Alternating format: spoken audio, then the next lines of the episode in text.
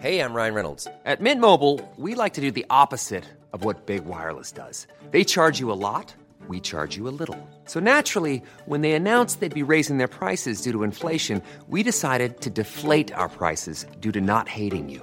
That's right. We're cutting the price of Mint Unlimited from $30 a month to just $15 a month. Give it a try at mintmobile.com slash switch. $45 upfront for three months plus taxes and fees. Promo rate for new customers for limited time. Unlimited more than 40 gigabytes per month. Slows. Full terms at mintmobile.com.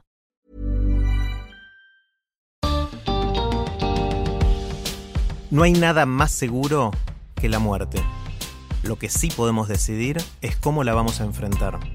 Bienvenidos al podcast de TED en español. Soy Jerry Garbulski. La esposa de Sebastián Corona era una madre joven cuando fue diagnosticada con una enfermedad terminal. Sebastián nos cuenta en su charla de TEDx Córdoba cómo hizo ella para enfrentar la muerte a su manera, con risas y buen humor. Les advierto que Sebastián usa un lenguaje colorido para expresarse, lo que puede ofender a algunos.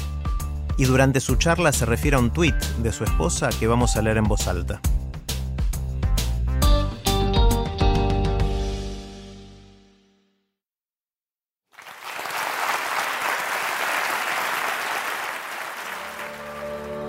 Arranca con algo fuerte, con algo que pegue. Me dijeron los chicos que organizan. Nunca hablé en público y yo dije, algo fuerte, ¿qué hago? ¿Me pongo en pelotas? Va, no sé, ¿cómo la ven? Ok, ya entendí. Pero miren si me muero. Ahora, ¿eh? Me da un ataque de pánico escénico y puf, la quedo. ¿Se imaginan el escándalo? Mostrar la muerte es de peor gusto que mostrar las partes. Está bien, la tenemos asumida, hablamos de ella con naturalidad, hasta podemos joder con eso. Pero mientras sea algo que está allá, que algún día, algo hipotético. Cuando anda cerca, la cosa cambia. Andamos en putita de pie, hablamos en susurros, nos ponemos serios, graves. O directamente nos hacemos los boludos y miramos para otro lado. Va a estar todo bien, vas a ver. Justo ahí, cuando se nos viene encima que la tenemos que enfrentar, justo ahí la muerte se vuelve un tabú.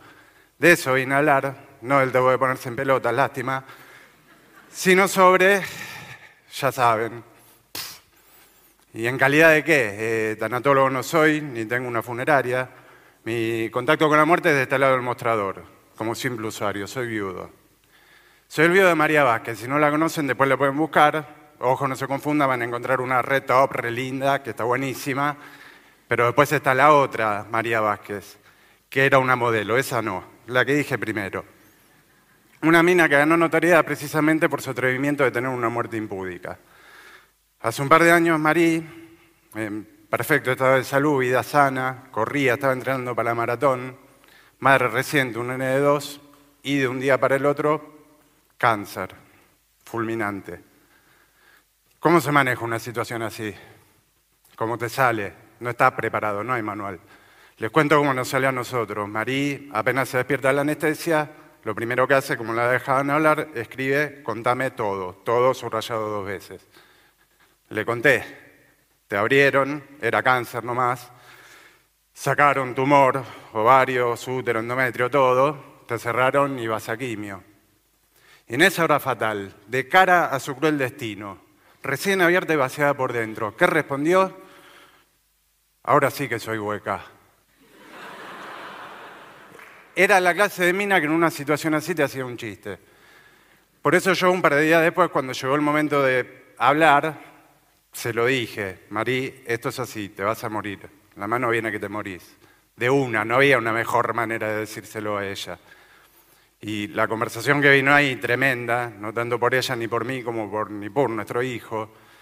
Para terminar le dije, mira, cuando sea un poco más grande y entienda y lo voy a sufrir, yo ya sé lo que voy a hacer. Le digo, hijo, yo sé que esto es muy duro ahora, pero confía en papá. Dentro de unos años, con el chamullo del huerfanito vas a agarchar tanto, hijo.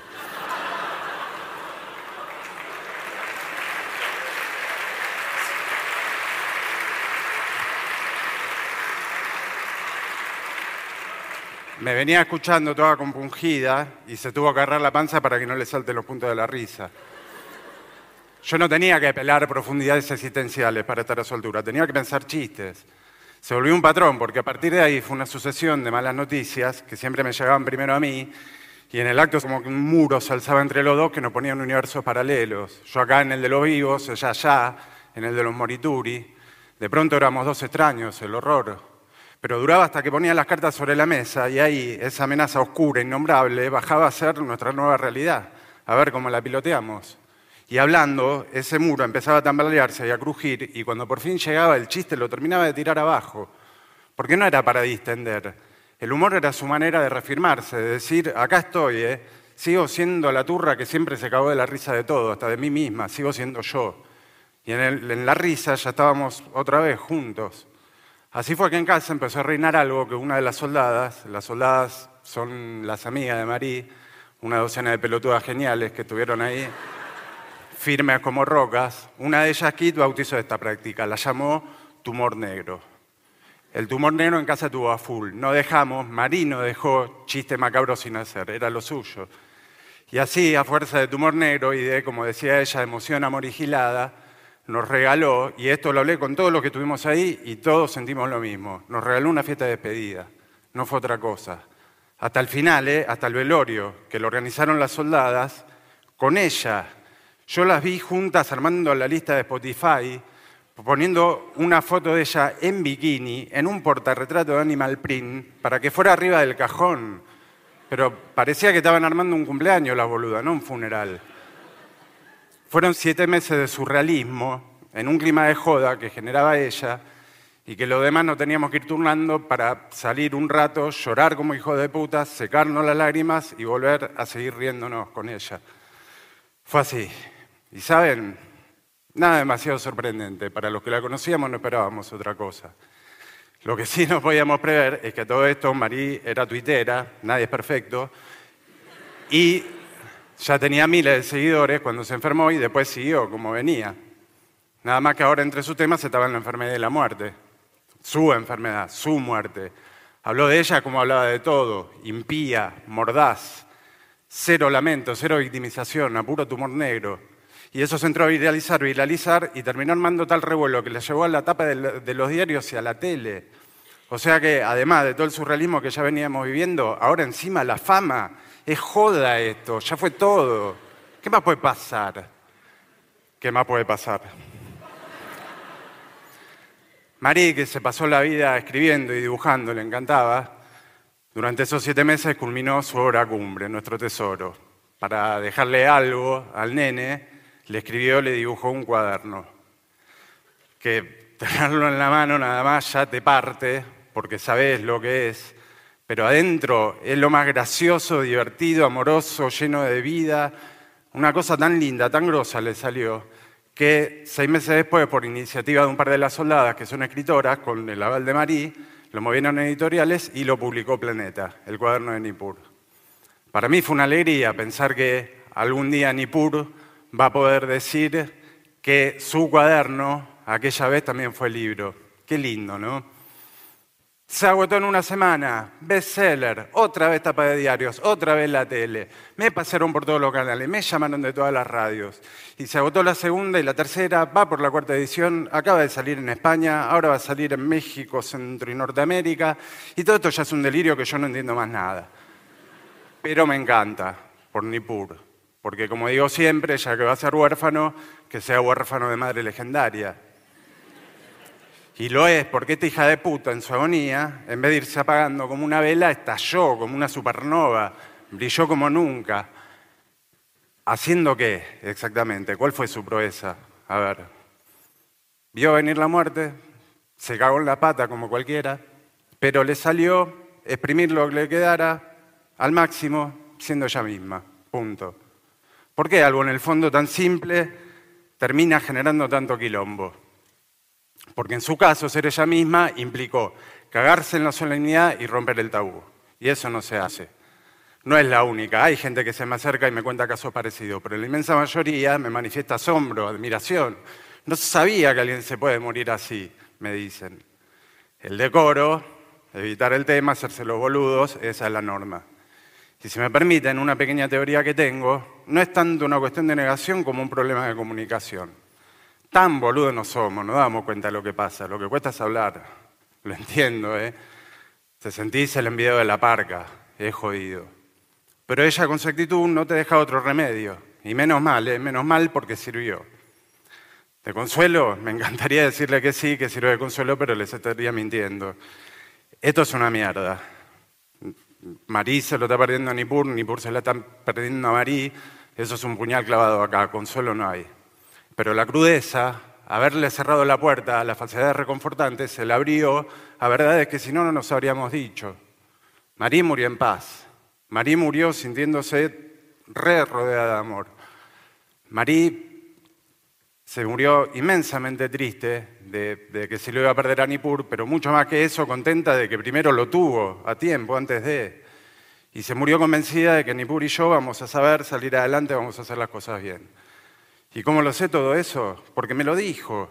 ¿Saben lo que vale ahora? Mismo el cuaderno, yo ahora le tengo que inculcar al pibe que el amor infinito de la mamá no caduca con la muerte, la trasciende, lo tiene que acompañar toda la vida, es para siempre. La herramienta insuperable que me dejó para cumplir esa misión no habría existido si hubiéramos jugado que iba a salir todo bien, no lo habría escrito. Y lo que me dejó a mí, que la vi sufrir horrores, que la vi morir, no me quedó eso, porque lo atravesó de punta a punta sin dejar de reírse. ¿Qué me va a quedar sino la risa? La risa no le quita nada al dolor, ¿eh? al revés, le suma, le agrega una dimensión, te lo pone en perspectiva. Te asegura que no sos tan importante, que tu tragedia no es la única ni la peor y que nunca deja de ser también comedia. Cuando me acecha el fantasma de la autocompasión, pobrecito el viudo, el eco de la risa de Mari, me mete dos bifes y me pone en mi lugar. Estúpido, estás vivo, ¿qué te quejas? La oigo cuando el otro mocoso, el muy hijo de su madre, alguien le dice, ay, qué lindo nene, decime, ¿y tu mamá? Mi mamá se murió. Sí, se murió. ¿Tenés un caramelo? Literalmente.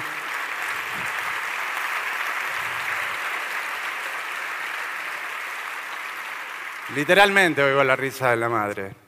Cuando pasan cosas como, como Sebastián, en TED resuenan carcajadas de ultratumba. Y sí. No obstante, acá estoy, acepté el desafío porque me siento vocero de su enseñanza, su mensaje. ¿Cuál sería en definitiva? Aprovechemos que yo tuiteaba eh, y dejemos que sea ella misma, con sus propias palabras, que nos lo diga. Preguntémosle, Marí, ¿qué nos quisiste decir? ¿Qué te gustaría habernos enseñado, Marí? En la pantalla aparece el tweet que dice, yo preferiría no enseñarles una verga y seguir viviendo, pero gracias por todo el amor.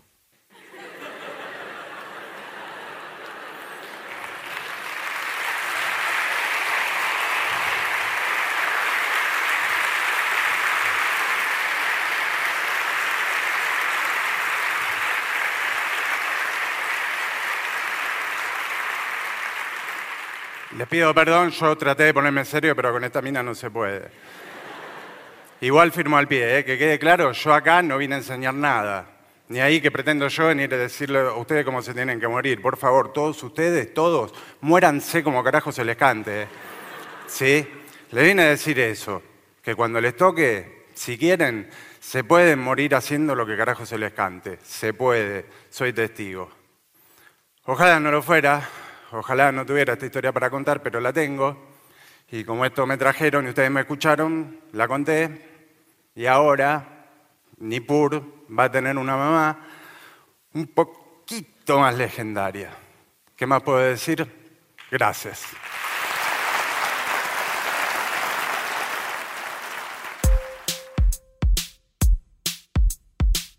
Para más ideas de TED en español, visita tedenespanol.com. Soy Jerry Garbulski y te espero en el próximo episodio.